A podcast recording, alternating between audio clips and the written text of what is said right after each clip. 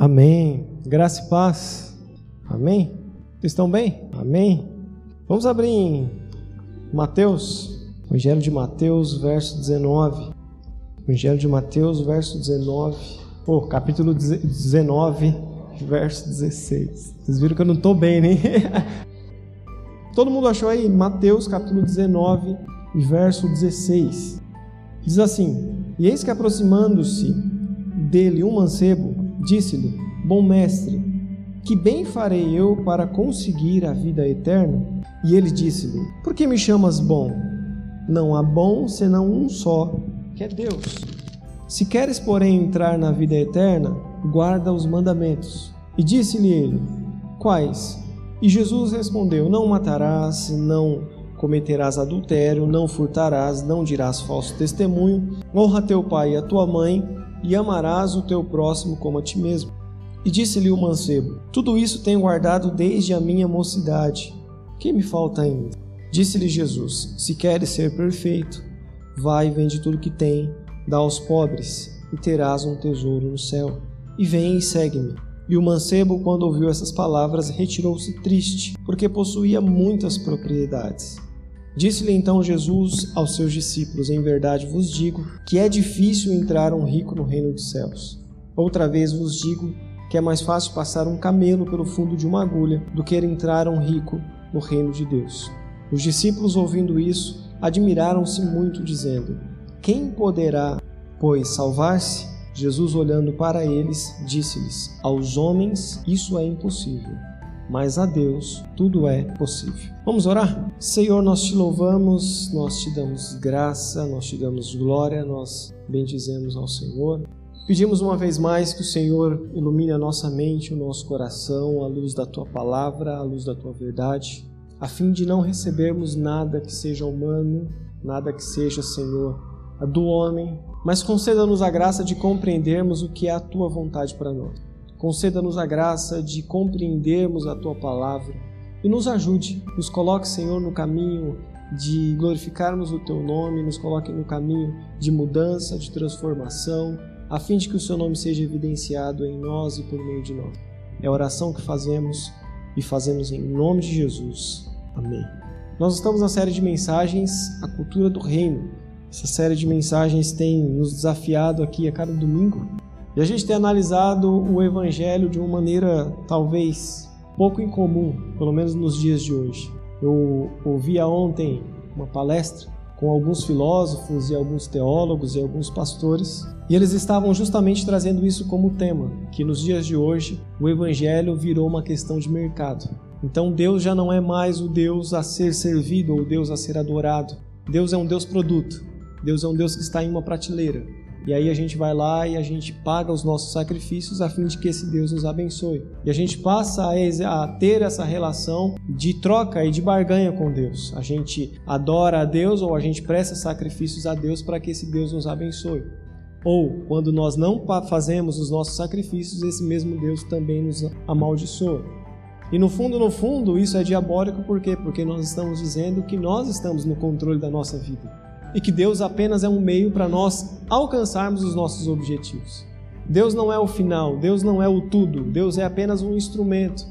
Deus é uma commodity que eu utilizo para obter lucro, para obter vantagem. E aí a gente passa a não ver, ver, o evangelho como de fato ele é. O evangelho ele não tem Deus como penúltimo, ele tem Deus como último. Deus ele é o que de fato dá significado a todas as coisas. E no texto de hoje a gente vai ver exatamente isso. A o princípio do homem de, de alguma maneira, apresentar-se digno diante de Deus e Jesus revelando a sua própria justiça. E a gente vai perceber nesse texto que, por melhor que a gente possa ser, nós nunca vamos atingir o padrão de santidade que Deus exige para nós. Esse homem, esse mancebo, esse jovem, em algumas passagens vai dizer que ele era jovem, né? Um jovem de qualidade ou um jovem rico. Ele aproxima-se de Jesus e ele tem uma demanda. Ele tem um questionamento a fazer para Jesus. E aí no verso 16, ele diz: Bom mestre, que farei para conseguir a vida eterna? É interessante essa pergunta desse jovem, porque provavelmente ele já sabia a resposta que um rabino daria. As grandes escolas rabínicas que haviam na época de Jesus divergiam em muitas coisas, mas numa coisa eles não divergiam: que para o homem alcançar a vida eterna ele deveria cumprir os dez mandamentos. Então, para que o homem pudesse ter essa vida eterna, ele deveria cumprir os dez mandamentos. As duas grandes escolas da época de Jesus eram o Hillel e o Shammai. E elas diziam: olha, para se ter ou para se obter a vida eterna, você precisa então cumprir os dez mandamentos.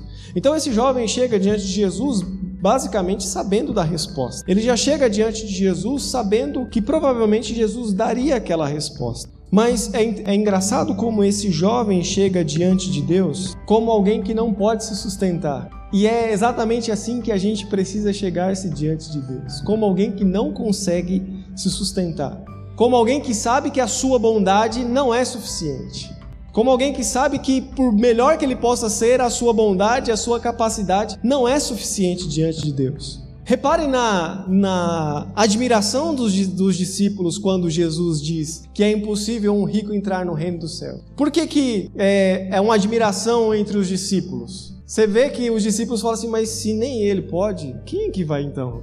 Quem é que vai, Jesus? A admiração dos discípulos é mais ou menos quando a sua confiança ela é totalmente é, estilhaçada. Eu fui fazer a prova do Detran esses tempos, a prova teórica, né? E eu me recordo que há muito tempo eu ouço todo mundo falando que a prova teórica do Detran é tipo assim, não precisa nem ter, você só vai lá para fazer, para dizer que fez porque é muito fácil, né? E eu fiz o CFC certinho, peguei aquele livro, estudei. Não estudei assim absurdamente, mas estudei, cumpri meu papel. Eu falei, vou fazer essa prova teórica porque todo mundo fala que é fácil. Falei, vou tirar, vou tranquilão, vou tranquilão. Estudei, cheguei lá, sentei na cadeira, no computador. Na hora que abriu a primeira pergunta, eu já não sabia.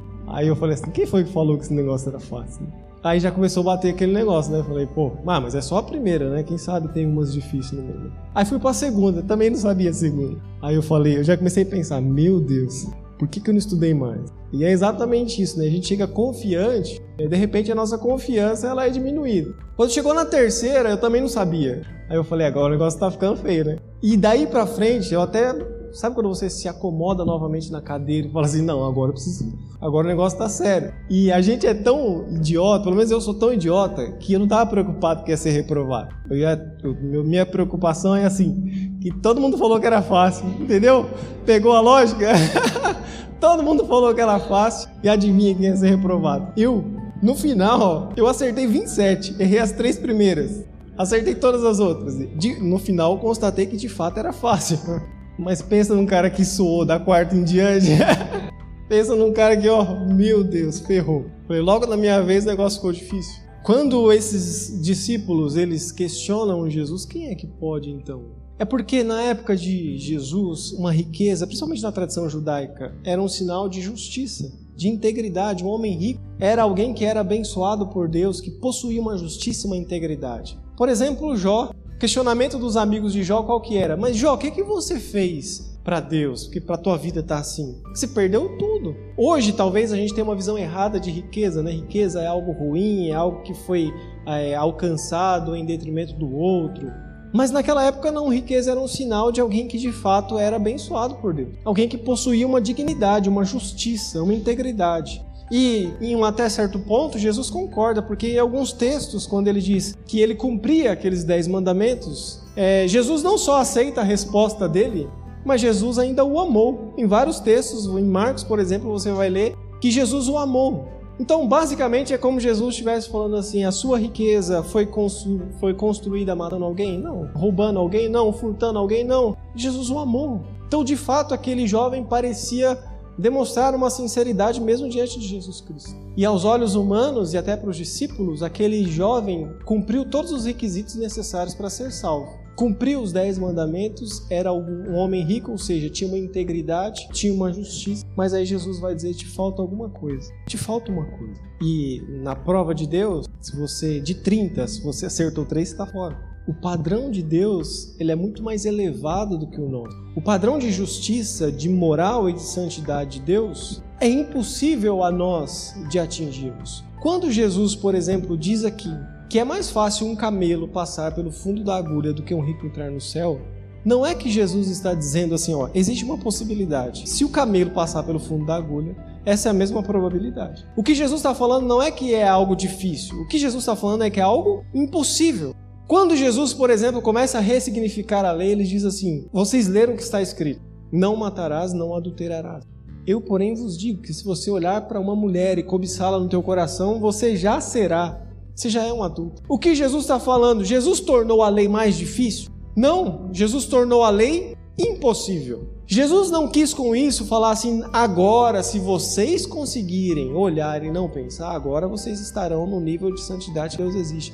É isso que Jesus falou? Não. O que Jesus está falando é assim: é impossível vocês atingirem o padrão de santidade que Deus exige. O que Jesus está falando é: não existe um horizonte de possibilidade para vocês. Vocês nunca conseguirão atingir o padrão que meu Pai exige de santidade. Por isso Jesus veio ao mundo. Por isso Jesus se dá ao homem. Por isso que Jesus, ele é esse ser incontaminado, o Cordeiro de Deus, que se oferece como sacrifício pelos nossos pecados. Olha o verso 25. Os discípulos ouvindo isso admiraram-se muito dizendo: Quem poderá pois salvar-se? Jesus, quem então poderá ser salvo? Nessa lógica, na lógica do teu reino, quem é que pode ser salvo? Quem é que pode salvar-se? E é por isso que Jesus ele vai dizer que aquilo que é impossível ao homem. Porque para nós, olhando para esse jovem e para os discípulos provavelmente em volta de Jesus, esse homem cumpriu todas as exigências para ser salvo. O problema é que esse jovem estava diante do Cristo. O problema é que esse jovem estava diante de Deus, do Deus encarnado. Porque se ele estivesse diante de mim, eu ia falar: você está salvo, mano. Dá o seu dízimo aqui, já que você é rico também, não esquece disso. Mas você já é salvo. Mas ele está diante de Jesus. E aí Jesus diz: te falta uma coisa, te falta uma coisa. O choque para esse jovem deve ter sido enorme. Porque ele buscava uma demanda, ele buscava talvez ouvir de Jesus: olha, então você cumpriu tudo que era necessário para ser salvo, então agora você de fato é esse ser humano completo, você de fato agora possui a vida. Mas não é isso que Jesus disse, te falta uma coisa. Olha o verso 20: Disse-lhe o mancebo: Tudo isso tenho guardado desde a minha mocidade. Que me falta ainda? E a resposta de Jesus: Se queres ser perfeito, vá, vende tudo que tens, dá aos pobres e vem e segue. Pergunta é: o que, que me falta, Jesus? E Jesus responde: se você quer ser perfeito. E a palavra perfeito, ela vem do latim perfecto, que significa totalmente acabado. Já viu aquela aquela escultura, se não me engano, de Bob Carlyle, que é uma escultura que está esculpindo a si mesmo? De cima aqui ele está totalmente esculpido e de baixo ele está se esculpindo. Aquilo parece que define muito bem a nossa caminhada cristã. Né? Nós estamos em construção. Nós estamos, como Paulo diz em Efésios 4,13, que o nosso Senhor deseja que nós sejamos a estatura de um varão perfeito. Perfeito como? Sem nunca mais pecar? Não, totalmente completo. A palavra perfeito significa totalmente acabado. Você ser um ser humano pleno, ser um ser humano que consegue viver no mundo segundo a lógica do reino de Deus. Um ser humano pleno, um ser humano por completo, sem que nada falte. Esse jovem, talvez diante do padrão humano, dos valores humanos, ele estava completo, mas não estava diante de Deus, ele estava em falta. O ser humano completo é esse ser humano que consegue reunir em si céu e terra. É esse ser humano a estatura de um varão perfeito, Jesus Cristo. Se você, a, talvez a melhor tradução seria: se você quer ser como eu sou, porque Jesus diz assim: se queres ser perfeito. Mas talvez Jesus poderia dizer assim: se você quer ser como eu sou. Se você quer ser parecido comigo, se você quer ser pleno como eu sou, vá, vende tudo que tens, dá aos pobres, vem e segue-me, terás um tesouro no céu. E a Bíblia vai dizer que esse jovem saiu triste, mas a melhor tradução é: esse jovem saiu angustiado. Porque essa mesma palavra que aparece aqui grega é a mesma que aparece em Mateus 26, quando Jesus está no Getsemane. É a mesma palavra. E lá no Getsemane, mostra que Jesus estava angustiado. E talvez a melhor tradução para esse jovem é que esse jovem sai também angustiado. Por que, que Jesus estava angustiado no Getsemane? Por que, que Jesus estava agoniado no Getsemane? Porque dali poucos momentos Jesus se veria descolado do Pai. Porque no Getsemane Jesus ele estava ali recebendo todo o ataque, toda a agressão do pecado que viria sobre nós, ou que deveria vir sobre nós. Jesus estava assumindo o nosso lugar. Paulo diz que aquele que não tinha pecado se fez pecado por nós. Por que, que Jesus estava angustiado? Porque ele perderia aquilo que dava sentido à sua vida. Jesus perderia o seu tesouro. Jesus se veria descolado, abandonado do Pai. Jesus brada da cruz, Eli, Eli, lama sabachthani. O que significa isso? Deus meu, Deus meu, por que me desamparastes? Por que, que Jesus se viu desamparado? Porque ali na cruz ele se fez pecado por nós. Porque ali na cruz ele recebeu toda a ira, toda a justiça, todo o juízo de Deus. E a agonia de Jesus, a angústia de Jesus, é que ele perderia aquilo que dava significado à sua vida, aquilo que era o seu tesouro, o Pai. Jesus se viu então angustiado, Jesus se viu agoniado. Esse jovem se viu também angustiado, porque ele perderia aquilo se ele desse a sua fortuna, ele iria perder aquilo que dava sentido à sua vida. Ele iria perder aquilo que dava significado à sua vida. Ele iria perder aquilo que era o cerne da sua vida. Jesus angustiou-se porque ele perderia o Pai, porque ele se veria descolado do Pai. Aquele jovem angustiou-se porque sem a sua fortuna ele perderia a sua identidade, ele perderia o seu significado. Nunca o dinheiro ou qualquer outra coisa pode nos dar significado se não for Cristo Jesus. Nada pode te dar significado, dar sentido à sua vida, senão Cristo Jesus. Porque se você deixar que o dinheiro dê significado à sua vida, você será aquela pessoa que o dia que você não tiver dinheiro, você não tem vida. Eu sei que é difícil viver sem dinheiro, né? mas é aquele tipo de pessoa que o dia que ele estiver com pouco dinheiro, ele perdeu a alegria da vida. É aquela pessoa que o dia que os seus bens ruírem, essa pessoa coloca uma bala na sua cabeça, porque tudo que dava sentido e significado a ela se foi. É como aquela pessoa que deixa que a profissão, por exemplo, dê significado à sua vida. E aí ele passa a ver os outros como pessoas menores, diminuídas a ele. Ele não vê o outro mais como um igual. Ele não vê o outro mais como um semelhante. Ele olha para o outro e ele diz assim: Não, eu não sou como aquele ali. Não, eu sou diferente daquele. Esses dias eu estava vendo um vídeo na internet de um, de um coronel da polícia que ele foi parado numa blitz. E ele já desceu assim, falando: Você sabe quem eu sou? Eu sou um coronel da polícia. E começou a bater, fazer, bater carteira, né? Da carteirada. Assim que a gente fica. Porque a gente passa a deixar outra coisa dar significado à nossa vida senão Cristo Jesus. E aí essa coisa passa a ter muito mais, passa a ser o último. Lembra? A gente falou no começo: Deus é o último. E aí a gente passa a colocar essas coisas como último. Aí você imagina que o dinheiro é aquilo que dá significado à sua vida. E você está nessa ponta aqui o dinheiro está lá. E se o seu objetivo não é Deus, então Deus é o meio para você chegar no seu objetivo. E aí observe bem que quando você chegar nesse objetivo seu, o dinheiro tornou o seu Deus, tornou o seu Senhor. Observe bem que a Bíblia faz uma clara distinção entre tesouro e riqueza. Porque o próprio Jesus diz: Olha, aonde estiver o teu tesouro, aí também está o teu coração. A Bíblia faz uma clara distinção entre o que é tesouro e o que é riqueza. Riqueza são os bens que a gente utiliza. Tesouro é aquilo que dá significado à nossa vida.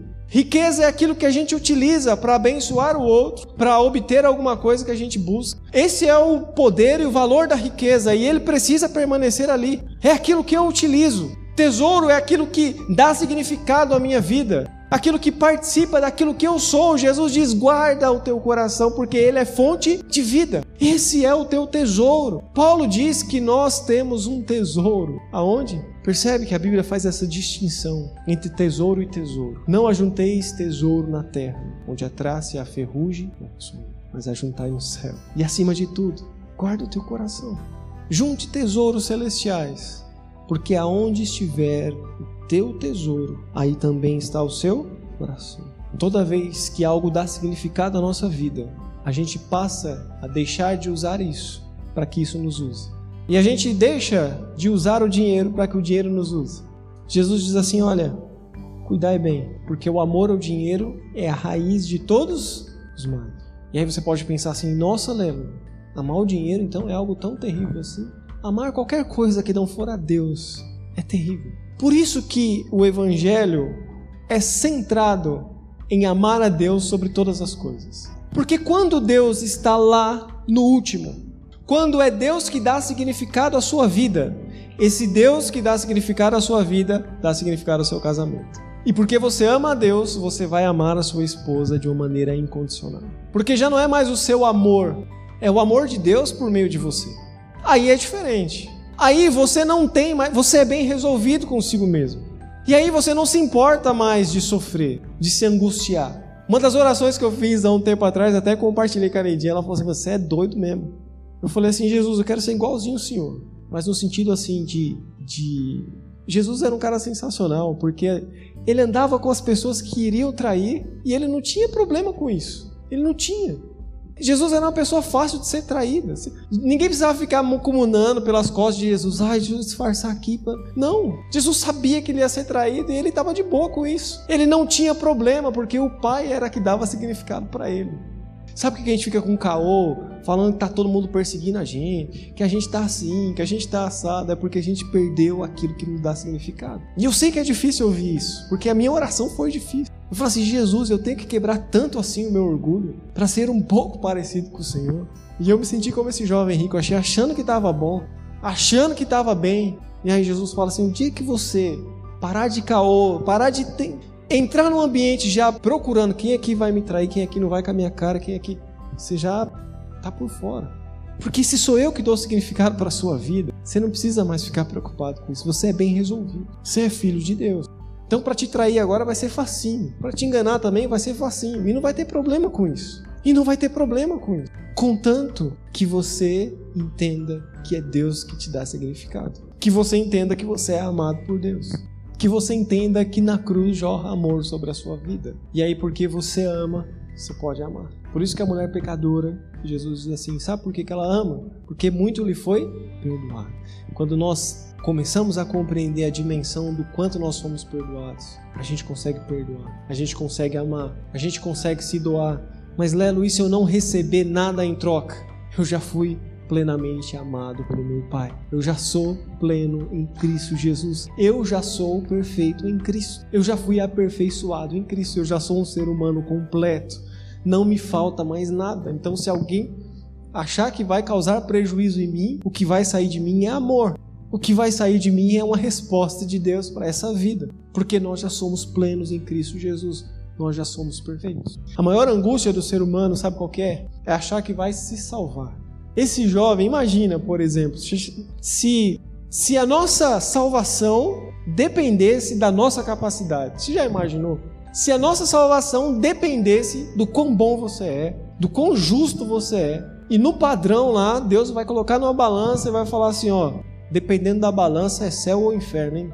Já pensou a angústia que seria a sua vida? Você já, por exemplo, viveu achando que você tinha que alcançar a sua salvação e aí todo dia você ficava angustiado, bitolado, achando que se Jesus viesse aquela hora você estaria por fora, porque aí você comete um pecado e você fala assim: Jesus, não vem agora não, deixa eu dar uns três cultos aí para mim, entendeu? Tirar toda essa, essa coisa ruim da minha vida, depois você volta. Se a gente achar que a gente de alguma maneira a gente vai chegar lá diante de Deus ainda para ver se seremos salvos, nós nunca viveremos aqui na terra confiantes. Nós nunca viveremos pleno. Você vai chegar diante de Deus falando assim: e agora? O cara tá ali, eu tô aqui, e ele vai me julgar. Só que se você for sincero consigo mesmo, você nunca vai estar tá bem, velho. Porque nós somos seres humanos, nós somos pecadores. Você imagina que você está no concurso de beleza. Olha eu aqui com as minhas. Imagina que você está no concurso de beleza. Eu, eu tô no concurso de beleza. Eu sou o terceiro da fila. Aí tá lá no. Tá lá na. No primeiro da fila lá tá o Rodrigo Hilbert. Aí você já fica desanimado, né? Pô, no concurso de beleza o cara tá ali, já era, né? Vamos brigar pelas outras posições, que o cara ali já vai ganhar. Aí, concurso de beleza, quando chega, a nota é de 0 a 10. Entra o cara, ele recebe um 2. Você fala, mano, fui embora. Se o cara que é zica recebeu 2, eu vou receber abaixo de zero, não é possível. É o que acontece com esses discípulos. O mancebo, o jovem de qualidade, chega diante de Jesus com todas as qualidades possíveis, com uma riqueza, jovem, fala cumprir tudo. Jesus fala assim: beleza, é impossível você entrar no reino dos céus. E os discípulos falam assim: mano, se esse cara não entrou, a gente também está por fora. E é por isso que o evangelho é o evangelho da graça. É por isso que o evangelho é o favor imerecido de Deus por nós. É por isso que o evangelho não leva em conta a nossa capacidade, o nosso mérito É por isso que o Evangelho é o amor de Deus, independente da nossa condição ou da nossa situação, é o amor de Deus sendo derramado sobre nós. É por isso que o Evangelho não exige de você nenhum ato em direção a Deus, porque nós não podemos fazer nenhum ato em direção a Deus sem que Deus antes o faça em nossa direção. E aí a gente pode sim olhar para a cruz de Cristo e se enxergar lá, morto, crucificado com Cristo, confiados na justiça da cruz, confiados que esse era o ser humano pleno e perfeito, Jesus Cristo, que morreu pelos nossos pecados, que ascendeu aos céus e que hoje intercede por nós para que quando nós tivermos uma demanda, quando a gente voltarmos das nossas loucuras, dos nossos desvios de caráter, da nossa imoralidade, quando nós voltarmos como filho pródigo e se ajoelhar diante dele, nós temos um advogado, nós temos um intercessor que coloca sobre nós a sua justiça e nos coloca de pé novamente, independente de quantas vezes nós caímos. Ele nos levanta e no dia seguinte ele nos levanta de novo. Essa semana perguntaram para mim assim, Lero, mas como que eu faço para andar de uma maneira mais normal? Eu não quero viver oscilações demais. Um dia eu tô bem, outro dia eu tô mal. E eu respondi para essa pessoa assim: um dia que você soubesse, me avisa que eu também tô querendo. E ela falou: mas você é pastor? Eu falei: mas tá todo mundo junto. Nós também somos assim, todos nós somos assim. Porque o único capaz de nos representar satisfatoriamente diante de Deus era Cristo Jesus. E sobre nós agora está o tesouro da graça o amor de Deus derramado sobre nós, que nos colocou debaixo da cruz. E na cruz todos nós estamos nivelados. Não existe ninguém melhor, não existe ninguém pior. Não é porque eu estou aqui falando para vocês que de maneira nenhuma eu sou melhor do que qualquer um de vocês. Todos nós estamos na cruz de Cristo. Você não é pior porque você pecou hoje. Você não é melhor porque você leu a Bíblia hoje. Todos nós somos perfeitos naquele que nos aperfeiçoou na sua justiça. Todos nós somos plenos naquele que derramou sobre nós a sua graça. A cruz nivela todos nós. E uma das maneiras de negar a cruz é achar que quando você peca, você se afasta dela. Você está negando Cristo quando você faz isso. Eu estou negando Cristo quando eu faço isso. Eu sei que é difícil. A nossa consciência, ela nos mata, ela nos julga, ela nos pune, ela nos coloca como culpados. Mas a graça de Deus está aí todos os dias sendo revelada a você, para que absolutamente em todo tempo você se apegue à graça de Deus. Seja em tempos de crise, seja em tempos de paz. Que você nunca se esqueça que o teu tesouro é a graça de Cristo, é o amor da cruz e a justiça revelada. Nunca, nunca o mundo poderá roubar o tesouro que está sobre você. Aquilo que era impossível aos homens é facinho para Deus. É isso que Jesus está falando. Aquilo que para os homens seria impossível, seria mais fácil um camelo passar pela ponta de uma agulha do que nós entrarmos no reino dos céus. Mas aquilo que para o homem é impossível, Jesus Cristo realizou. E é por isso que ele assumiu o nosso lugar. Porque para ele era possível sim. Curva a tua cabeça, vamos orar. Não te falta mais nada. Não te falta mais nada.